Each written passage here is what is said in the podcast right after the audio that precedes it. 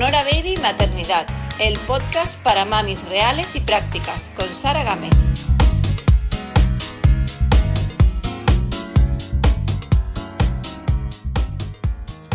Bueno, bienvenidos un día más al podcast Sonora Baby Maternidad.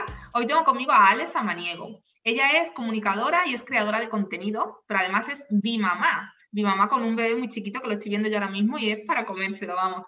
Eh, bueno, ella escribe para revistas de tirada nacional, tiene muchísimo trabajo como, como eso, como creadora de contenido, pero es que además es súper querida en redes sociales. En Instagram ella muestra pues su vida, su maternidad, sus, sus cosas. Luego diremos todas, todas las redes, el blog, que también escribe en el blog, y, y para que podáis localizarla pero quiero empezar porque vamos a hablar con ella, por supuesto, sobre maternidad, sobre los tips que ella tiene, ¿no? Porque mm, es una mujer súper activa y, con dos niños tan pequeñitos, pues queremos saber más de cómo lo lleva y cómo lo hace. Eh, bueno, Ale, muy bienvenida. Muchas gracias, Sara. La verdad es que estabas como dando la introducción y pensaba, está hablando de mí, ¿no? Eh, muchas veces este el síndrome del impostor que tenemos las mujeres y digo, sí, está hablando de mí. qué ilusión. Muchas gracias por, por esas palabras de, de cariño. Te lo agradezco muchísimo. Es totalmente la verdad y es lo que transmites en tu Instagram, que, te muestras tal cual eres. Además, me gusta mucho de, tu Instagram y por eso te sigo, porque eres súper transparente y eso se agradece mucho. Se agradece muchísimo. Pues gracias. Eso también, te agradezco que, que, lo veas y lo digas. Yo, eh, evidentemente, bueno, el mundo de Instagram ya sabes que se ha ido desvirtuando muchísimo y todo, y todo creciendo mucho, muy fuerte y mucha competencia, ¿no? Pero mm, yo siempre digo, y, ya ni hemos empezado la entrevista y ya, ya estoy aquí em, hablando, ¿no? pero yo siempre digo que las redes sociales no, no deja de ser un reflejo de, la vida real, o sea, no es algo impostado, es un reflejo de la vida real. Entonces, yo en mis redes sociales realmente eh, sigo fiel a mis valores, a la honestidad y, ser lo más transparente posible, ¿no? Entonces, bueno, me, alegra que se perciba así. Bueno, dices que, es un reflejo de la vida real y yo creo que hay muchas cuentas que no son tan, tan transparentes y tan reflejos de su vida real, sino que muestran, es verdad que, a ver, yo entiendo que en Instagram se muestra lo bonito, ¿no? No vas a mostrar cosas feas porque, porque lo vas a mostrar, no tienes por qué, igual que sales a la calle y no vas mostrando, peleándote con tu marido en la calle, ¿no? Por ejemplo, sino que esas cosas se quedan en la intimidad y en Instagram es una ventana donde tú muestras lo que quieres, pero hay algunas personas o algunas cuentas que muestran todo demasiado maravilloso y yo creo que es un, poquito, sí, es un poquito fingido, me da la sensación, no sé si piensas. Pues mira, me gusta que hagas este matiz porque, claro, a lo mejor con, con mi sentencia es como la vida real, eh, queda, queda muy en la superficie, ¿no? La punta de, del iceberg, como se dice. Eh, pero aún así sigue siendo un reflejo de la vida real. ¿Por qué? Porque en la vida real también nos encontramos a esa gente eh, para la que todo es estupendo o para la que todo es drama o que te cuenta, o sea, te habla te está diciendo unas cosas que tú, que tú sabes que te está mintiendo, o sea, te está contando una película que tú dices, pero, pero ¿cómo es posible que me estés diciendo eso si sé perfectamente o a lo que te dedicas o, cómo vives, ¿no? Entonces, no deja de ser ese reflejo de la realidad. Por supuesto que hay gente que, no enseña el lado más real. Yo, por ejemplo, en, mi caso sí que de decir, no suelo compartir penas, no suelo compartir eh, cosas no tan perfectas, no, te estoy diciendo que comparto cosas perfectas, pero sí que me gusta aportar ese lado optimista y ese lado bonito porque creo que ya tenemos demasiadas cosas feas ¿no? en, en, nuestro día a día. Entonces, bueno, si estás escuchando eh, a mi marido de fondo, es porque estamos haciendo coworking, ya se está alejando, o sea que mil disculpas. Y, y bueno, entonces creo que, que a pesar de todo no deja de ser un reflejo de la vida real. ¿Qué pasa? Que nosotros los adultos creo que sí que tenemos esa opción, bueno, esa opción no, esa, esa inteligencia, ese conocimiento de decir, esto es solo una parte de la realidad, detrás hay más, ¿no? Em, sin embargo, a lo mejor un público más joven, el peligro de las redes sociales es que se piense que eso es la única y exclusiva realidad. Yo creo que los adultos, creo y quiero creer, somos capaces de discernir, ¿no? Entre lo que se enseña y lo que, y lo que realmente es pero el peligro está en, los espectadores más jóvenes que a lo mejor eh, pues eso, idealizan o pues al final las redes son muy inspiracionales. Nosotros mismos, los adultos, caemos ¿no? en decir, ay, pues la vida es fulanita, madre mía, todo el día de viaje o en la casa siempre perfecta, pero ¿cómo hace para combinar toda la ropa? ¿no? Em, pero bueno, eh, creo que, hay que hay que mirarlo con, un filtro, ¿no? Hay que, hay que mirarlo eh, y, tenemos que ser capaces de educar a nuestros hijos para que se den cuenta de, esto, que, no es la realidad, es parte de, una vida, ¿no? Haciendo siguiendo con el símil que tú hacías, eh, de que el, es como en la vida real, que también hay personas falsas, entonces hay personas falsas que nosotras como adultas podemos ver y decir, jolín, es que me está mintiendo en mi cara, yo paso de ella, no me lo creo y ya está, o sea, me está diciendo que está súper bien o que está, me está mostrando una realidad que en realidad no es. Y eso también pasa en las redes sociales, ¿no? Que te, muestran una, te quieren mostrar una realidad que no es y por eso esas cuentas yo creo que al final tienen menos éxito porque se acaban como descubriendo, ¿no? Que no son tan, tan reales, ¿no? Pero eso te lo puedes encontrar en la vida real. Y ahora yo, en un segundo, porque quiero según te escuchaba, digo, claro, y eso a nuestros hijos les tenemos que enseñar que en la vida real hay personas que mienten, que son falsas. Pues de la misma manera tenemos que enseñarles que en Instagram también hay personas que mienten y que son falsas, con lo cual es un poco prolongación de, de, lo que pasa fuera de, de Instagram también, ¿no?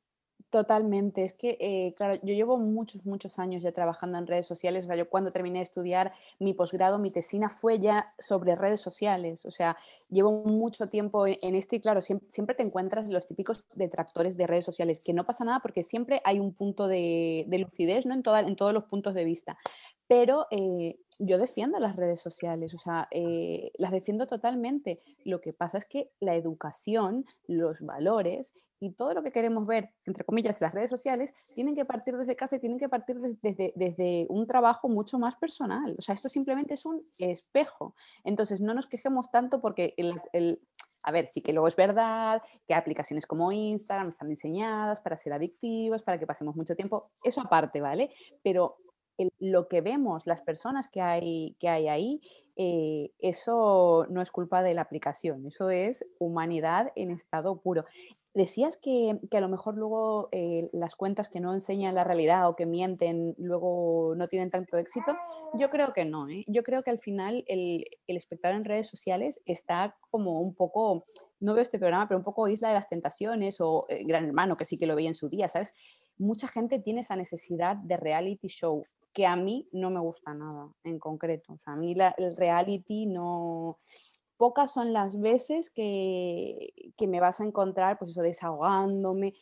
No lo, tampoco lo, mm, lo achaco, ¿vale? O, o, lo culpo, pero creo que, que hay otros canales, hay otras vías. Sí que creo, y que estamos aquí para hablar de maternidad, sí que creo que las redes sociales son una tribu y un foco y un grupo maravilloso para madres, porque al final cuando eres madre te cambia la vida y necesitas apoyo, casi nadie te entiende cuando eres madre. Y tú cuando eres madre entiendes a, tu madre y entiendes a las otras mujeres que, antes decías, pues yo haría esto, yo no haría esto, uy, mira lo que hace.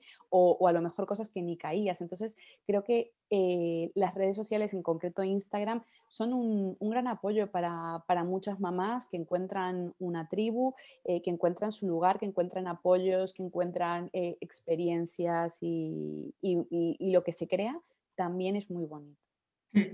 Sí, es cierto. Se han creado y, se conoce mucha gente también, gente similar a ti, que te apoya y que te entiende.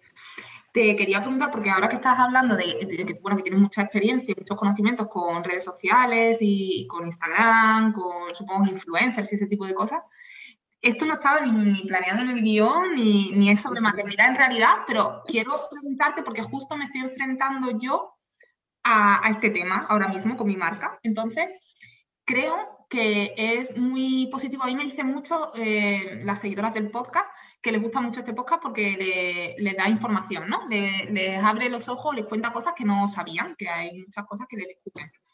Y yo creo que es interesante que, sepan un poco lo que hay detrás, porque a mí me sorprende que ahora que estoy eh, tratando con influencers, ¿no? Eh, yo se lo cuento a mis amigas que no, que no tienen pues no tienen marca propia, sino que trabajan en cada una en su cosa y tal.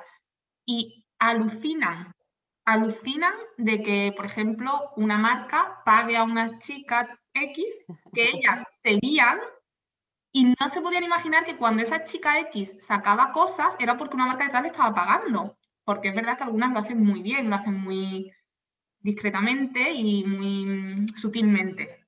Entonces, mm, cuéntanos un poquito no sé, los truquis que hay detrás o las mentiras que se pueden em, malentender o, que, o malinterpretar o que la, que la gente de a pie no sabe.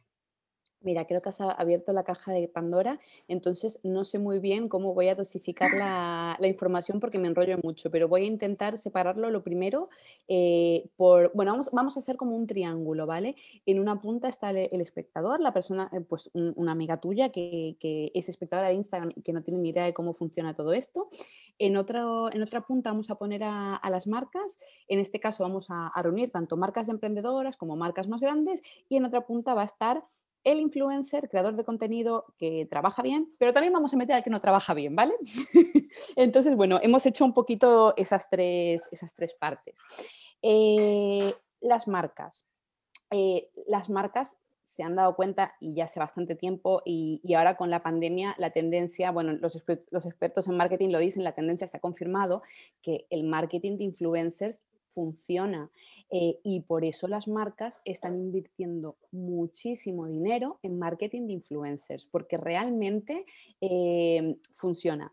Y ahora vuelvo al símil de, atrás. Yo, bueno, mucho tiempo antes de que existiera Instagram, yo trabajaba de, relaciones públicas, mi director de relaciones públicas era maravilloso, aprendí un montón de él y, ya me, bueno, siempre se ha hablado, ¿no? De los líderes de opinión y de, de la persona, pues que los demás pues le piden consejo y que siguen. O sea que ser influencer no es nada nuevo, siempre han habido influencers, ¿vale? Eh, entonces, bueno, eh, realmente marcas, tanto grandes como pequeñas, están invirtiendo en influencers porque realmente es algo que funciona, es un negocio que, funciona y que, sí, dime. Un segundo, porque quiero apuntar, antes que se me olvide, que se mueven cantidades que yo te digo, mis amigas ah, flipan cuando se lo comento se mueven cantidades de dinero muy grandes. Vale, continúo. Porque... Estratosférico, sobre todo, bueno, eso ya a nivel más eh, influencer celebrity, o ayer estaba hablando con una amiga, pues esta gente que, vuelvo al programa ese, el de la Isla de las Tentaciones, eh, o sea, claro, cuando, cuando tienes tantísima exposición, eh, al final el influencer pone su, o la gente del influencer pone su precio y, es, es, de locos. Entonces, bueno, em, entonces, hablando de las marcas, tenemos varios, varias cosas aquí que, ver, ¿no? Por un lado, las marcas más pequeñitas, ¿no? Entonces las marcas pequeñas van muy perdidas porque eh, eh, la, marca pequeña al final, la emprendedora es la, la, que busca los proveedores, la que diseña el producto, la que se busca su web, la que lleva sus redes sociales, la, o sea, lo hace todo y obviamente una sola persona no llega a todo y muchas veces si no tienes experiencia, pues el resto de la gente te la puede colar. Aparte, Mm, yo como gestora de otras cuentas de marcas, tanto grandes como pequeñas, cada día las marcas reciben cientos y cientos y cientos de mensajes de gente autoproclamándose influencer pidiendo regalos. ¿Vale? otra, cosa que es que lo siento, pero es que este tema me toca ahora, ahora mismo justo mucho. A mí me llegan, es una marca muy pequeña, me llegan mensajes todos los días de chicas. Es increíble. Eh, por favor, eh, bueno, por favor, no. Eh, me llamo tal, tengo una familia preciosa, puedes verlo en mi cuenta de Instagram y, a ver si me puedes mandar algún producto que yo estaría encantada de mostrártelo. Y esto es todos los días, un par de mensajes de este tipo. Y es lo sé. lo sé porque me toca de ser, o sea, yo no tengo marca, pero sí que gestiono y, lo sé y lo vivo y, y, realmente me da vergüenza ajena. Entonces, un mensaje, o sea, un consejo que yo le suelo dar a mis clientes, la persona que realmente va a ser tu embajadora de marca y que te va a ayudar a vender, jamás te va a venir a pedir un regalo. Ojo, esto tiene matices. Quiero decir, hay veces que a lo mejor eh, pues, eh, un influencer de eco pues, va a cambiar, eh, yo qué sé, no sé, algo de su casa y en lugar de ir a comprarlo, como sabe que tiene una comunidad que luego le va a estar preguntando y que luego le va a dar negocio a la marca, pues puede presentar una propuesta. Hola, soy fulanita, estas son mis estadísticas, esta es mi experiencia con otras marcas, ¿qué te parecería hacer un intercambio de, producto? Esto sí, pero, pero, la persona que te está... Bueno, es que, eh, bueno, yo he gestionado una comunidad eh, de creo que ahora tiene 800.000 seguidores mm, de, una revista, ¿no? que lo decías al principio, y era increíble porque llegaban mensajes copia y pega de pseudo-influencers que querían colaborar con la marca y, recibir nuestros productos. Y yo al principio les contestaba, y llegó un momento que es en es que ni siquiera se han dado cuenta que esto es una revista, ¿qué, marca, qué, o sea, qué producto, qué, qué, qué se esperan recibir? por lo menos haber personalizado la propuesta, ¿no? Bueno, tema aparte. Entonces, por un lado, esto, lo, mm, ese, ese pseudoengaño que, que puede haber hacia las marcas, tanto grandes como pequeñas, porque luego podríamos hablar también de compra de seguidores, compra de likes, bla, bla, bla. Lo dejamos aparte. Pero em, como creadora de contenido, no, me gusta autoproclamarme influencer, pero bueno, como, como líder de opinión o creadora de contenido, día sí y día también, igual que tú recibes esos mensajes de gente pidiéndote un regalo, yo recibo propuestas indecentes de marcas que me están pidiendo y exigiendo eh, un número de publicaciones, un tipo de contenido, a cambio de cuatro biberones, a cambio de, o sea, eh, te vamos a mandar de, regalo un, pack de servilletas. Eh, quiero decir, entonces, claro, a lo mejor esto depende porque hay gente para todo, ¿no? Pero en mi caso, claro, tengo mi agencia de comunicación, tengo mi perfil como creadora de contenido, tengo muchos clientes no puedo estar aceptando, aceptando ese tipo de, entre comillas, propuestas indecentes, ¿no? Y, muchas veces em, llegan a ser ofensivas, o sea, porque hace poco, por ejemplo, otro, uno de los últimos mails que recibí de una marca, hola Ale, te quiero pedir un favor. Y en el favor era, vamos a hacer la campaña de San Valentín, así que nos gustaría que hagas un story diciendo tal, tal, tal, una publicación haciendo tal, tal, tal, no sé qué. Todo eso a cambio de absolutamente nada. Nos podéis bueno, tú sí te puedes imaginar porque trabajaste tu, marca, ¿no? Pero lleva mucho tiempo crear contenido, lleva mucho tiempo subir un stories, hacer una foto. Yo suelo trabajar con fotógrafa incluso para presentar un material de calidad. También hago mis fotos, ¿no? Pero claro, cuando las hago las mías es que tardo muchísimo más porque uno... Y, entonces, bueno, o sea, ahí tenemos el, tema marcas. Pero, o sea, evidentemente si las marcas confían en influencers es porque hay negocio y, funciona y muy bien. Pero hay que ser muy profesional y de, los dos lados tener cuidado, ¿no? Em, me, he olvidado de hablar del, pobre espectador, ¿no? entre comillas, pobre. Em, claro, es que al final, eh, si tú no tienes ni idea de marketing, estás abriendo Instagram simplemente para relajarte, sigues a alguien porque empatizas, es que no tienes por qué saber mm, qué hay detrás.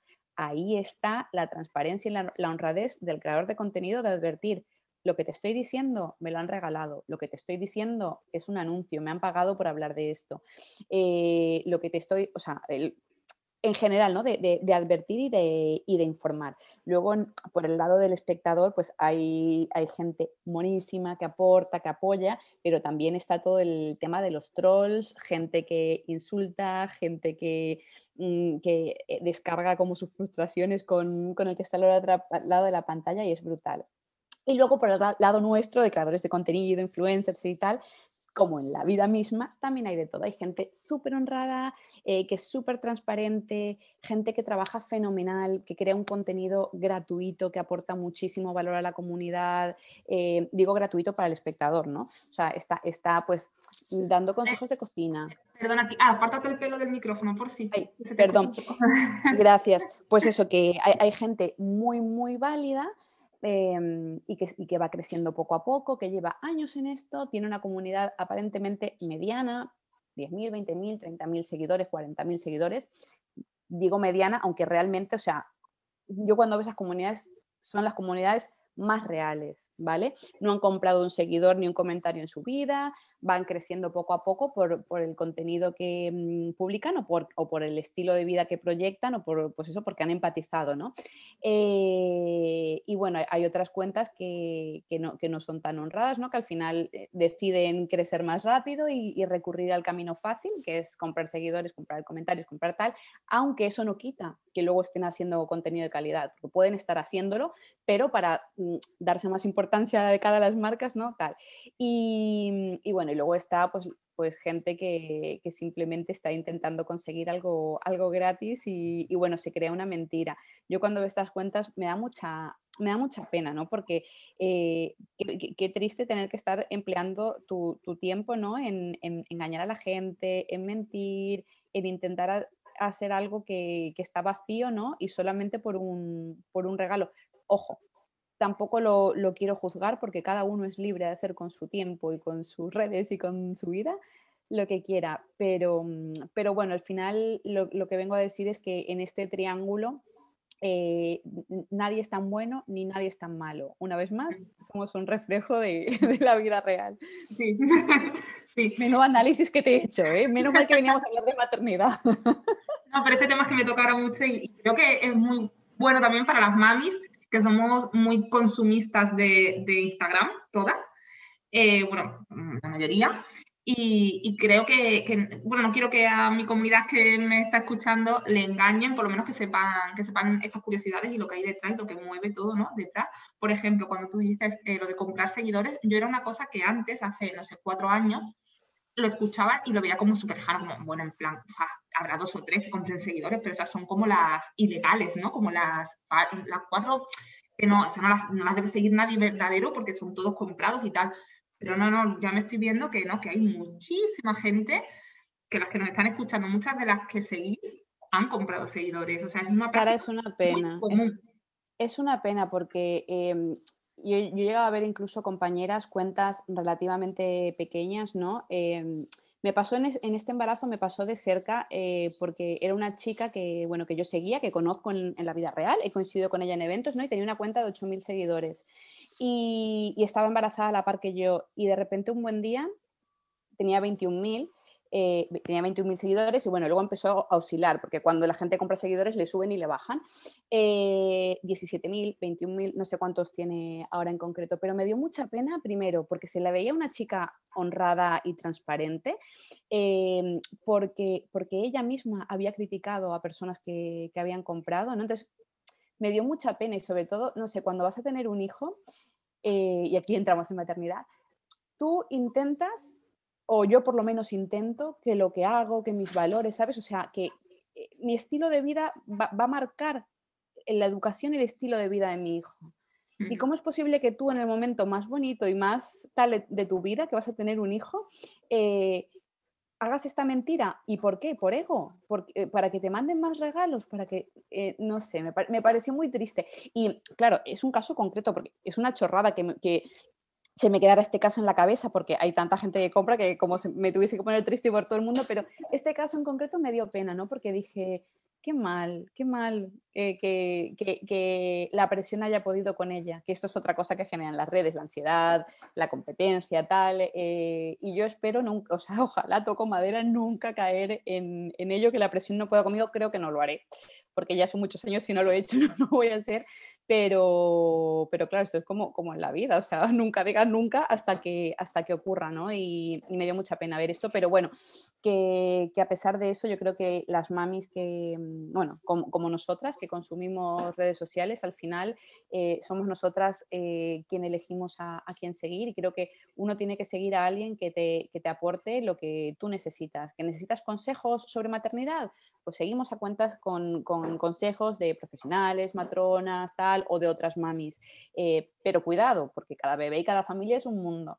Eh, que necesitamos consejos de moda, pues seguimos a influencers de moda. Que necesitamos reírnos, seguimos cuentas de, humor. Que necesitamos inspirarnos para la alimentación complementaria para nuestro menú diario, pues influencers de foodie.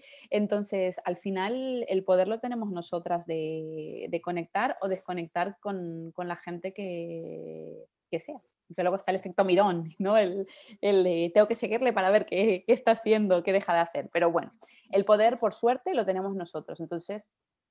Sí, simplemente yo siempre aconsejo tener muy claro que si algo nos está haciendo mal, por lo que sea, una cuenta que estamos siguiendo nos está haciendo, nos está causando sentimientos feos como la envidia o esas cosas, pues simplemente quitarlas, aunque el cotilleo nos lleve y nos mueva a querer verla, pero si nos está haciendo mal, quitarla, da igual, no pasa, no, hay mucho, por suerte hay muchísimas a las que seguir, o sea que hay a gustos colores, vamos, hay muchísimas cuentas distintas a las que seguir. Bueno, que, ay, bueno, no quiero que se me olvide también decir que entre, cuando has dicho lo de la presión, eh, es que estas cositas quiero hablarlas para que, para que lo sepan las mamis que nos escuchan. Cuando hablas de presión entre influencias también por detrás, eh, otra cosa que yo me he enterado hace poco es que hay incluso grupos de apoyo entre ellas para, eh, y que hay bueno, mucha rivalidad entre ellas. Hay unas, hay unas movidas, hay un mundo ahí detrás que bueno, ya, pero ya con esto Exacto, sí, hay, se sacó un vídeo con esto a la luz hace relativamente poco. Si, las personas que nos están escuchando lo buscan, seguro que lo encuentran. No me acuerdo cómo se llamaba la chica que lo que destapó, pero, pero sí hay mucha información al, respecto. Y una vez más me remito a, lo mismo. Eh, yo he tenido la suerte de la mayoría de mi carrera profesional eh, trabajar para mí misma como autónoma, pero también he estado en oficina. Y cuando he estado en oficina eh, y, en ambientes muchas veces de, de mujeres, o sea, se crean estos mismos grupos, hay este mismo eh, moving en el trabajo, eh, gente que te hace el vacío, gente que se piensa que no sé qué, que, que, es lo máximo y no sé qué, o sea, una vez más, o sea, las redes siguen fiel a lo que, a lo que hay ahí fuera. Y, y sí, la verdad es que los grupos que hay o el, o el, esas comidillas, bueno, yo la verdad es que intento mantenerme eh, bastante afuera de eso, primero porque no me da tiempo, o sea, imagínate el tiempo que hay que tener para estar en esos grupos. Eh, no me da tiempo, no me da tiempo, ¿vale? Pero, porque si no, igual, pues si tuviese todo el tiempo del mundo, pues igual estaría, ¿sabes? No deja de ser apoyo. Pero bueno, al final, como se crean comunidades también muy bonitas de apoyo, yo al final, eh, pues tienes gente con la que compartes valores y, bueno, pues te vas escribiendo, te vas escribiendo, vas haciendo ahí amistad, pero a través de la red, no fuera. Y si la amistad trasciende, pues pues una amistad como cualquiera, pues si, te hablas con tu amiga por WhatsApp o tal, pero bueno, en fin. Bueno, vamos a, vamos a ocupar media entrevista con, al final voy a tener que titular el, podcast algo sobre redes sociales en vez de sobre maternidad. Bueno, Ale, yo quería que nos contaras algún truquito eh, para llevar una maternidad pues más, pues por ejemplo, yo te veo en, Instagram y te veo una madre tranquila, que disfrutas de tus hijos, pero que a la vez no has dejado tu trabajo, que, tienes también tiempo, pues eso, para dedicarte a tu trabajo, a tus cosas. ¿Cómo haces para compaginarlo todo, para estar tranquila, para no agobiarte mucho? Pues mira, eh, la verdad es que hoy y, este mes en concreto no es ni el mejor día ni el mejor mes para responderte esa pregunta, o sí, para arrojar un poco de realidad y de verdad no llego a todo, no estoy tan tranquila. y lo que sí es verdad es que sí que disfruto mucho tanto de mi familia, mis hijos y mi trabajo. Eso muchísimo. Pero evidentemente no somos, no somos robots y es que no llegamos, o sea, yo no, no llego a todo. Yo tomé una, decisión de la que no me arrepiento, pero que creo que me, está pasando factura, que es, em, bueno, seguir más o menos con, mi ritmo de trabajo. Sí que es verdad que, yo tengo una persona que trabaja, bueno, tengo dos colaboradoras, creo que ahora mismo, con, que me ayudan con, mi trabajo, porque si no, no llegaría. Pero aún así, pues, o sea, he, seguido haciendo bastantes cosas. No me he tomado eh, el posparto como un tiempo de descanso, ni de reflexión, ni de tal. Y eso creo que puede pasarme factura, o que me está pasando factura, porque evidentemente eh, duermo pocas horas muy pocas horas, ya no solo porque mi bebé eh, se despierte como todos los bebés, sino porque eh, el, único momento de, paz, perdón que ha sonado creo una notificación, no sé si se ha, oído, eh, el único momento en el que puedo concentrarme 100% es cuando, cuando mis niños duermen. Entonces le estoy quitando horas a mi sueño, pues por poder sentarme tranquilamente, organizarme, contestar correos o cosas que a lo mejor no he podido hacer durante el día. Em, anoche me reía sola porque, bueno, em, ya estaba todo el mundo durmiendo en casa y, bueno, me puse a trabajar, hice unas cosas y dije, bueno, cierro y, bajo a, la cama.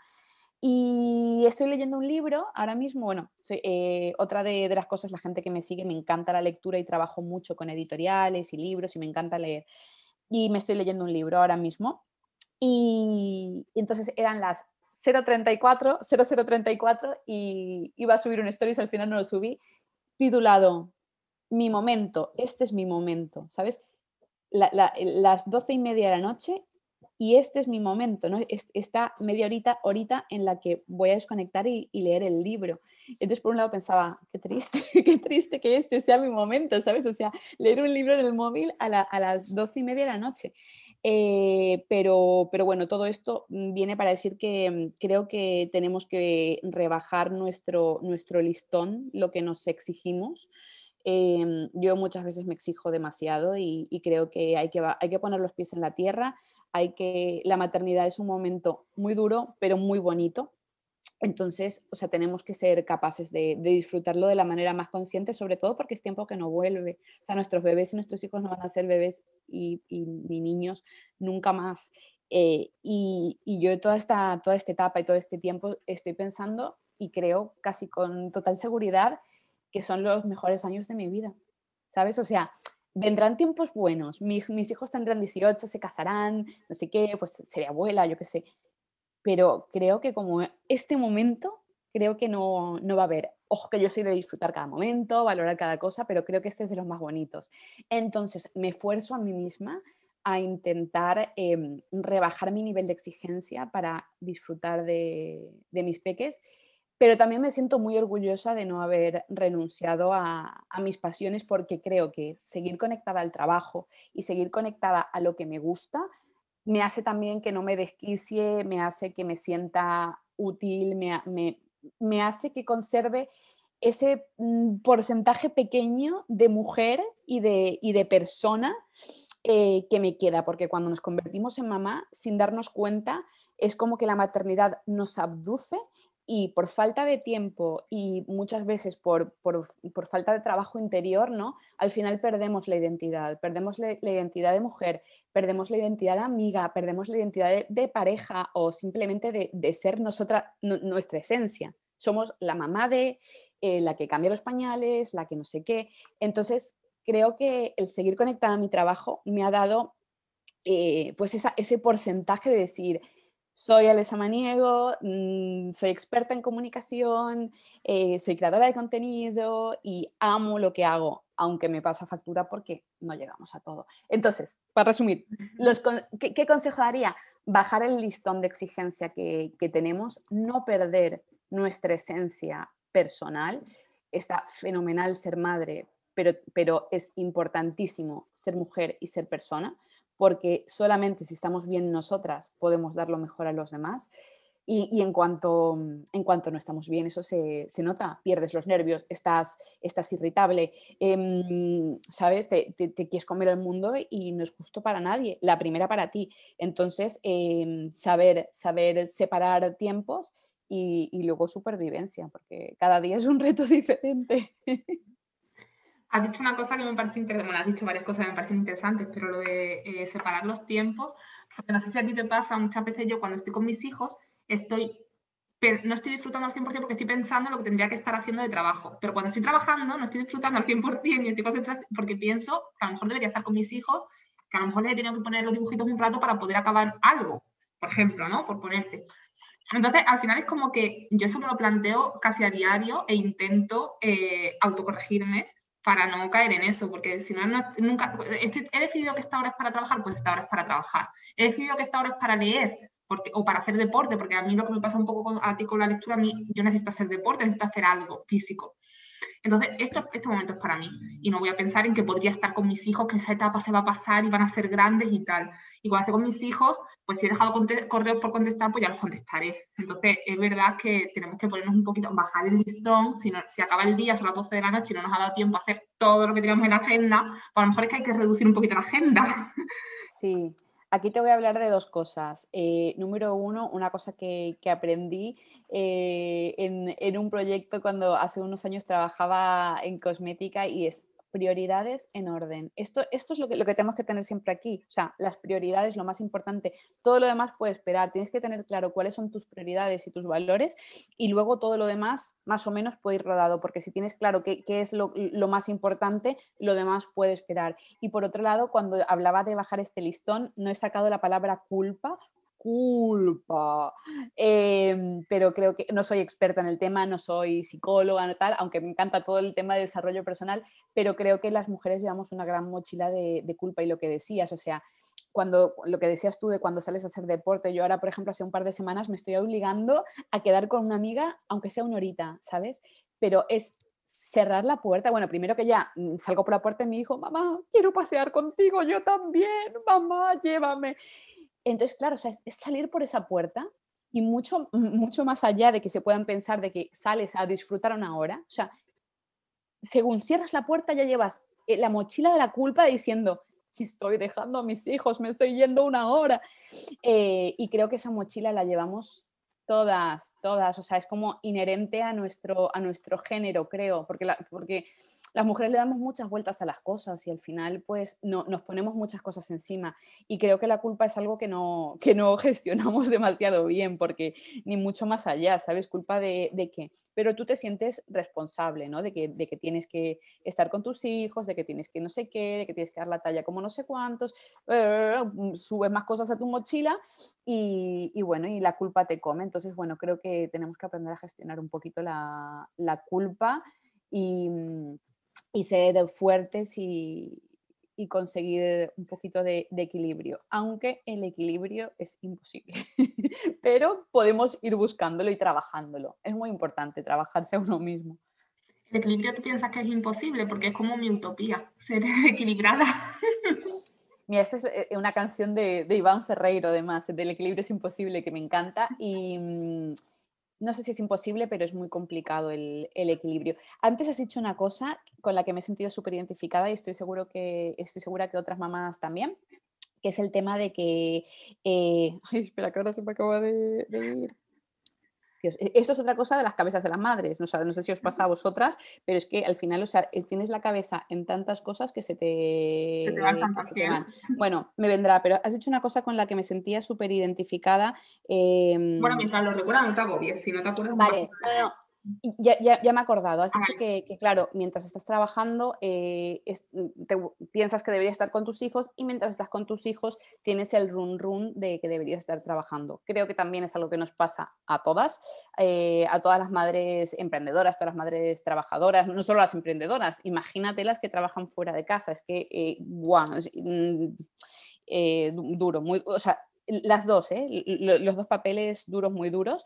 Em, y sí, también me pasa esto y como bien decías, es algo que, con esta segunda maternidad creo que voy gestionando mejor y que, y que lo estoy trabajando mejor. Es que ya te digo, o sea, yo no cierro mi persiana nunca como emprendedora y trabajando desde casa, no cierro mi persiana nunca. Entonces, tengo que obligarme a, a crear estos tiempos. Pero sí que es verdad que, que eh, desde que tengo este segundo hijo, sí que intento hacerlo más de forma plenamente consciente, ¿no? O sea, yo, por ejemplo, no soy una madre muy de parque, o sea, no disfruto mucho en el parque y tal, pero, pero voy al parque, lógicamente, o sea, pobre hijo, ¿no? Pero entonces cuando, cuando estoy en el parque, o sea, e, el móvil, por supuesto, está más que en el bolso, o sea, si lo saco es para hacerle una foto, pero cuando estoy en el parque, estoy en el parque. Y cuando me siento con, mi hijo mayor a, hacer cosas de, pintura, manualidades y no sé qué, estoy ahí.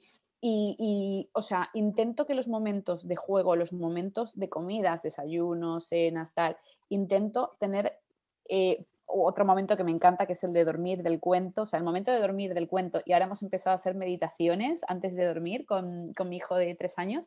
Intento que ese momento sea 99,9% de atención plena en él. Porque, porque mm, suficiente poco tiempo les dedicamos, creo, mm, como para que encima tener que estar pensando en otras cosas. Pero, una vez más, o sea, consigue tú ese equilibrio y consigue que sea posible. Pero bueno, creo que es algo que merece la pena trabajarnos. Y luego, pues en el trabajo, no estar pensando en los hijos, de no estar pendiente. Bueno, ahora con la conciliación, la pandemia, pues creo que mm, todo el mundo ha podido experimentar lo que es trabajar con un hijo al lado. es muy complicado, pero, pero bueno, hay que, también hay que intentar dedicar el, plena atención al, al trabajo, porque si no, no rindes. Es muy complicado. Ale, a ver, que no quiero que se me olvide porque tengo varias preguntas con las cosas que has estado comentando. Primero, eh, dices que meditas con tu hijo de tres años. ¿Tienes alguna aplicación que uséis o algo o lo haces tú por tu cuenta? Pues mira, una noche pues puse meditación guiada a niños en YouTube y, encontré una que me encantó y que, bueno, yo soy una persona que cree mucho en la gratitud y trabaja mucho el tema de la gratitud y es una meditación preciosa porque va, va recorriendo con la mente todas las partes del cuerpo, dándole las gracias a esas partes del cuerpo por todo lo que te ha permitido hacer durante ese día y, y permitiéndoles que se relajen, que estén tranquilas y preparadas para dormir y coger energía para el día siguiente. Son 10 minutos es preciosa y, bueno, sorprendentemente, eh, pues le gusta la idea y me, y me lo pide. Y entonces estoy súper contenta porque a mí también me ayuda a relajarme. Así que es algo que lo recomiendo totalmente. Que, mm, simplemente en YouTube pusiste meditación guiada para niños y te salió. Sí, sí o sea, a, ver, luego te lo, te lo paso si por si a alguien le, le, interesa. Yo, yo, puse meditación, meditación niños, miento, y se llama la mejor meditación guiada para dormir a los niños rápido. Vale, perfecto. Y, es maravillosa. Y algún día que no he podido tener el móvil porque, yo qué sé, porque estaba por ahí, eh, claro, al final ya de hacerla te la aprendes de memoria, él mismo se la, se la sabe ya y, y, la puedes hacer tú también, o sea, le puedes guiar tú, ¿no? Pero, pero sí, curioso y, y creo que es un, o sea, la meditación es algo súper importante. Ojo, yo como adulta no consigo practicarla a menudo. Entonces creo que si, si le puedo enseñar, puedo aprender con mi hijo y enseñarla a mi hijo y dejarle ese legado, creo que, es maravilloso. Sí, me lo parece también. Yo voy a intentarlo porque mi hijo es que es muy nervioso. A ver, es muy, no le quiero etiquetar, pero es que es como yo, somos nerviosos y le cuesta estar sentado, concentrado y todas estas cosas. Así que me lo he planteado muchas veces y lo voy a, le voy a volver a dar una oportunidad. Ahora que tú, ahora hablándolo contigo, me entran ganas otra vez de intentarlo. Luego te paso el enlace, o sea, yo tampoco las tenía todas conmigo de que, de que le iba a gustar. Hay, hay, días que cae redondo, hay días que luego sigue dándole al pico, porque claro, mi hijo también es como yo, no para de hablar, bla, bla, bla, bla, bla, bla. pero creo que le ayuda a relajar y creo que también le ayuda a practicar la gratitud, que es algo que ya hacíamos cada noche, pero es muy bonito. Luego también has dicho una cosa interesante que es lo del móvil. Em, yo, por ejemplo, desde que, bueno, desde que soy autónoma y tengo más, cada vez más trabajo, me cuesta un montón desconectar porque, como yo digo, mis hijas van a la guardería dos, eh, dos horas y media por la mañana solamente. Tengo dos wow. ¿vale? Y el grande sí que está en el cole, pero en esas dos horas a mí no me da tiempo a hacer todo lo que tengo que hacer. Entonces, o busco huecos estando con ellos, o no me da, no me da. Entonces, es un poco, pongo la balanza y digo, bueno, eh, no tengo cuidadores que se encarguen de ellos y tal. Mm, mm, pues cuando están jugando, están un poco distraídos, están lo que sea, tengo que ponerme con el móvil a responder y tal pero sí que, me, sí que me voy a plantear, bueno, las horas de la comida son sagradas, las horas de la comida el móvil está en la mesa, eh, y la hora de contar el cuento por la noche tampoco, el móvil está en la habitación, así que esas horas por lo menos sí que las he conseguido. yo creo que ya, con eso hemos hecho, Sara, eh, volvamos a lo de antes, bajemos el listón y no nos sintamos tan culpables porque nos guste o no, el móvil hoy en día es parte de nuestra vida y de nuestro trabajo, entonces pues sería surrealista eh, pues e, e, evitar en nuestro día a día. Y claro, es que ahí te entra el conflicto interno de, claro, es que si mi hijo me ve todo el día con el móvil, luego va a querer estar con el móvil, ¿cómo le voy a decir yo que la tablet no? Si es que yo estoy no sé qué, bla, bla, bla, bla. La culpa otra vez, ¿no? Entonces, entonces bueno, eh, todo, en, todo en su justo, justo medida y tampoco nos flagelemos. A mí también me pasa, es que tú imagínate, eh, no te sé decir y, y, bueno, claro, es que yo tengo un tengo tantas cosas en la cabeza que tengo un despiste muy grande, pero no te sé decir con los dedos de las manos cuántas comunidades gestiono y, qué clientes diferentes tengo. No te lo sé decir. O sea, simplemente porque son muchos y muy diferentes. Entonces, tengo que estar con el móvil muy pendiente. Y gracias a Dios y que, que, en la agencia para gestionar mis clientes tengo amigos, eh, tengo amigos, tengo mm, colaboradores, porque cuando estaba yo sola, obviamente, o sea, durante el confinamiento, me iba a dormir cada día a las 3 de la mañana, porque me quedé sin, sin colaboradora, bueno, fue un poco desastre, o sea, eh, desproporcionado. Y además hay comunidades que son muy exigentes, o sea, tienes que estar subiendo mínimo una story por hora, cada hora un story, pero eso te, eso te conlleva haber creado el contenido, tener preparado el enlace, estar con el móvil para subirlo manualmente porque no se puede, o bueno, hay alguna aplicación que te deja, pero oficialmente eh, Instagram, Facebook no deja programar los stories, eh, es una dependencia total. Y entonces, claro, o sea, eh, ¿cómo no estar atado al móvil? Pero, pero ya te digo, yo intento que haya momentos muy claves, por ejemplo, si, si ahora no, porque también con la pandemia se ha complicado, ¿no? Pero si quedas con un amigo o con una amiga, primero por norma de respeto y, de, educación. ¿Cómo vas a estar con el móvil? Pero además porque eh, tiene que ser un momento de regalárselo a tu amigo y regalártelo a ti de desconectar. Entonces, en esos momentos también intento dejar el móvil todo lo apartado posible sobre si estás esperando una llamada de trabajo o no sé qué. Pero, pero antes me pasaba, cuando estaba con estas comunidades, de subir un story cada hora, es que tenía que estar, era, es mi trabajo. Y eso cada día de la semana, y, sábado, domingo y festivos incluidos. O sea que tú imagínate. Qué horror. no me imaginar. Eh, Ale, y cómo, te voy, a, cambiar radicalmente de tema, pero no quiero que, ya no queda mucho para acabar la entrevista y no quiero que se me pase porque es un tema que interesa muchísimo a las mamis que me escuchan, siempre me lo dicen. Eh, quieren conocer casos de cómo afecta la llegada de un segundo hijo al primero. ¿Cómo, en tu caso, cómo fue? Eh, los celos, cómo lo gestionaste, si me puedes dar tres, cuatro pinceladas de cómo, cómo fue. Bueno, la verdad es que en casa intentamos, tanto mi marido como yo, eh, ser lo más, eh, tomar la llegada del, bebé nuevo con la máxima naturalidad posible em, y de no restarle tiempo a, nuestro hijo mayor, o sea, no quitarle tiempo de su tiempo, o sea, que, nosotros le amamos y, que se lo merece su tiempo, no quitárselo por el bebé y no hacer ningún tipo de diferencia. En casa siempre intentamos hacerlo todo como con mucha normalidad, no darle demasiada importancia, o sea, si le damos la importancia, pero no hacer de, las cosas un, mundo, ¿sabes? O sea, tomarlas con, naturalidad. Entonces, em, preparar la llegada del hermanito muy bien, había mucha ilusión, leyendo muchos cuentos sobre el embarazo y, bueno, o sea, nosotros, por ejemplo, en nuestro caso, hay familias que no lo hacen, pues le decíamos que el hermanito le iba a traer un bus Lightyear, un juguete, ¿sabes? Eh, luego ah, yo había leído que cuando el hermanito llega del hospital, que ahora con pandemia no ha podido ir a verle, lógicamente, em, pues eh, es mejor que el hermanito esté en, una, en su cunita o en su sillita o en lo que sea, que no esté en los brazos de la mamá, porque así cuando la mamá se encuentra y la mamá y el papá se encuentran con, el hermano mayor, les puedes abrazar, les puedes mirar a, los ojos a su nivel, les puedes hablar y presentarle al hermanito, no, no que ya te lo vea, que no pasa nada, ¿eh? o sea, sí, pero que ya te lo vea al pecho, que ya te lo vea encima, puede sentir que le has quitado su lugar, ¿no? Eh, acto seguido, pues eso, le das su, regalito, toda una celebración y, e, e, intentar que se sienta muy protagonista, que tome, que tome em, por ejemplo, yo siempre le digo a Mateo, el encargado del pañal. Entonces, cuando, cuando estoy cambiando a Martín, pues eh, me ayuda, va a tirar el, pañal. Em, por ejemplo, he, he intentado, no, o sea, lo he hecho, eh, lo hemos hecho, no quitarle su, hora de, dormir, eh, de leerle el cuento, o sea, que, no, se sienta que porque llegaba otro, otro hermano le íbamos a, quitar su, tiempo y su, y su papel. Darle mucha importancia y, dedicarle, si cabe, aún más tiempo. Como tú que tienes mellizos, o sea, toda mi admiración porque, claro, es idílico lo que yo digo, ¿no? Es, genial, pero a la, hora de, de, llevarlo a la práctica es muy complicado. Eh, pero bueno, como siempre con lo del equilibrio hay que, hay que intentarlo, ¿no?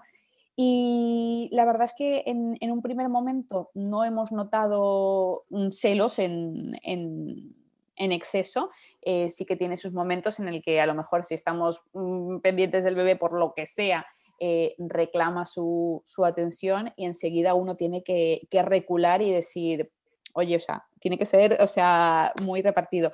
Y una vez, no sé quién me dijo algo, e, e, esta frase, pero que me, caló muy fuerte, eh, y es que, ¿cómo te sentirías si, tu hijo te dice, dentro de nueve meses voy a tener una nueva mamá y un nuevo papá? Y a, los nueve meses llega un matrimonio y son los otros papás de tu hijo. Y, pues eso, tu hijo, tu hijo les adora, eh, pues tiene que repartir el cariño que te da a ti con los otros papás. ¿Cómo te sentirías aún siendo adulto? Y digo, wow, madre mía, o sea, es verdad, o sea, ¿cómo me sentiría? Me, me, da algo, o sea, es mi niño. Y, la y entonces creo que es muy importante poner, como todo en la vida, pero es muy importante ponernos en su, en su piel, porque si siendo niños que les falta todavía muchas herramientas, eh, eh, ya sea de, autoconfianza, de, de, mil cosas, si, ¿sabes? Si siendo adulto sería difícil, pues imagínate siendo niños. Entonces, bueno, hay que hay que acompañarles mucho, hacerles partícipes y, sobre todo intentar dedicarles tiempo y, no darle tantísima importancia a las cosas, que todo fluya con naturalidad. Y otra cosa que creo que, a, mí me ha ayudado mucho, tanto cuando tienes el primer hijo como cuando luego vas teniendo más, ¿no? Eh, hacer que tus hijos y, tu vida como padre, o sea, sus rutinas se adapten a las tuyas y no las tuyas a las de ellos. Porque así em, vas a sentir que tu vida no, obviamente cambia, pero como que no cambia demasiado, ¿sabes? Y si todas las rutinas consigues más o menos hacer las partes de, tu rutina, eh, ahora no, una vez más porque estamos en pandemia, pero que hay que, que, tú tienes costumbre de salir a desayunar o de salir a comer, no sé qué, pues te vas con tus hijos, que tienes rutina de hacer deporte, intentas eh, meter a tus hijos en esa, en esa rutina, que, mm, que comes cenas a tal hora o de tal manera, comemos todos juntos, cenamos todos juntos, que yo veo mucha gente, no lo, una vez más recalco, no lo juzgo, pero a lo, mejor que las horas de, comida de sus hijos son como aparte de, sus propias horas, ¿no? Entonces, primero me parece un desgaste porque como que está, o sea, es el doble de tiempo, pero además, eh, pues si, si estás comiendo con tus hijos todos juntos, ya tus hijos tienen tu ejemplo de, cómo comes, de, cómo tiene que ser esa hora, ¿no? Y, creo que, nos ha funcionado muy bien. Entonces, bueno, seguir todos al mismo ritmo, dentro de lo posible, claro. Me encanta el consejo de, no cambiar tu rutina eh, en la medida de lo posible por la llegada de unos hijos, porque te va a hacer más feliz a ti, que te vas a sentir que tu vida no ha cambiado tanto y porque a ellos les metes en la familia, claro, en, las costumbres. Yo, por ejemplo, como madre primeriza, con mi primer hijo, tenía la obsesión de que él comiera, porque yo lo tenía entendido así, que los niños tenían que comer antes y a las doce y media el niño tenía que comer. Era un desgaste para mí, como tú dices, y además como una cosa súper obsesiva, ¿no? Que es que a las doce y media los niños comen a las doce y media. Ahora con las niñas, pues no, para pues las dos y media ella les ha dado por dormirse la siesta a las dos y media, pues a mí me parece estupendo. Luego a las dos comemos todas juntas y es muchísimo más cómodo para mí, muchísimo más cómodo a ella cuando entre en la guardería a comer al comedor, pues que le ponga a comer a la hora que sea. Ya se acostumbrarán, los niños se acostumbran súper rápido. Si en el comedor comen a las dos y media, pues ya se acostumbrarán. Pero antes era como para las madres primerizas como que nos agobiamos con cosas un poco que luego ves que no tienen tanta importancia. Sí. Y meterlos en, en la otra cosa que tiene muchísima importancia y que creo que nos cuesta a todos, tanto como adultos como con los niños, como como familia, es el tema de las rutinas. O sea, parece mentira, pero sí que es verdad que tener una rutina, sea cual sea las horas, o sea, sea las doce y media, tal, tanto con el sueño, la comida, la higiene, el juego, la siesta, eh, es súper importante tener esa rutina. Y muchas veces, ya como bimadres, bipadres, nos pasa que no nos damos cuenta que no estamos siguiendo rutina y en cuanto te metes a seguir una rutina,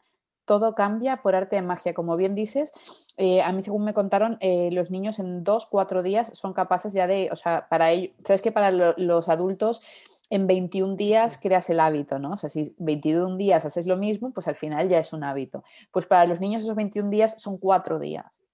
Entonces, si, si consigues eh, crear una rutina que a ti te funcione y que a tu, a tu hijo, tu bebé le, le funcione, es maravilloso. Y muchas veces nos olvidamos, no lo hacemos. Yo creo que eh, en este momento que estamos viviendo de pandemia, de estar en casa, es maravilloso para crear rutinas. Yo me acuerdo con el mayor, era muy complicado porque era una, una, unas épocas que viajábamos mucho a ver a nuestros padres, por trabajo, viajábamos mucho. Era cada fin de semana en un coche diferente, una casa diferente, y nos costaba la vida mantener una rutina. Pero ahora ¿sabes? Ahora que estamos todos los días en casa, hay que, hay que mentalizarse y, hacer lo que todos los días a la misma hora aproximadamente, que hacer las mismas rutinas y, si funcionan adelante y si no funcionan, seguir probando.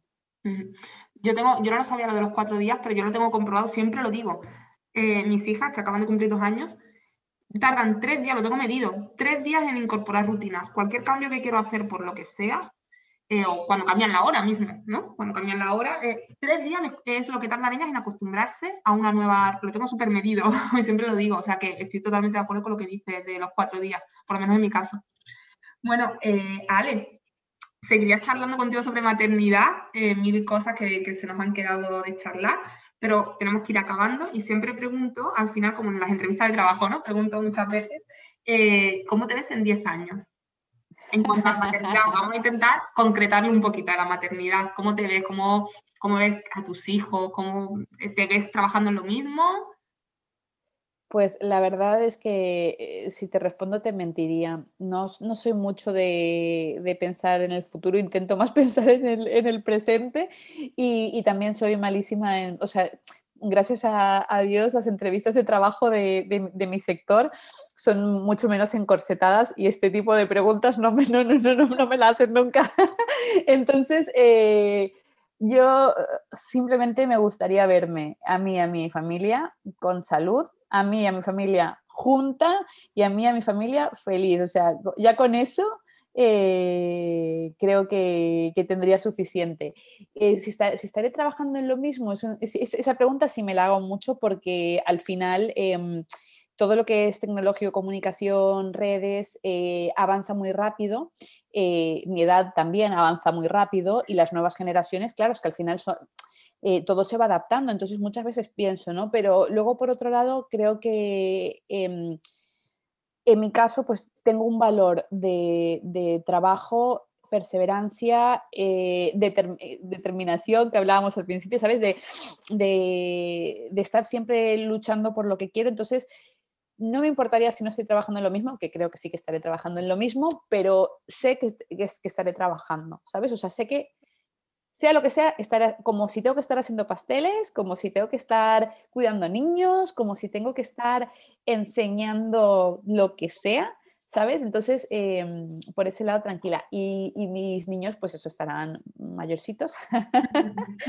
y, me imagino que, que estaré aprendiendo de ellos constantemente. me gusta hacer esta pregunta porque me contestáis cosas totalmente diversas, pero la, respuesta de no me, no me veo en 10 años, no lo sé ni lo quiero pensar, yo miro al presente, me la han respondido muchas, muchas mujeres que son planificadoras para otras cosas quizás, pero en 10 años no, no saben, no, no, quieren verse y me gusta preguntarla también por eso, para ver las distintas respuestas.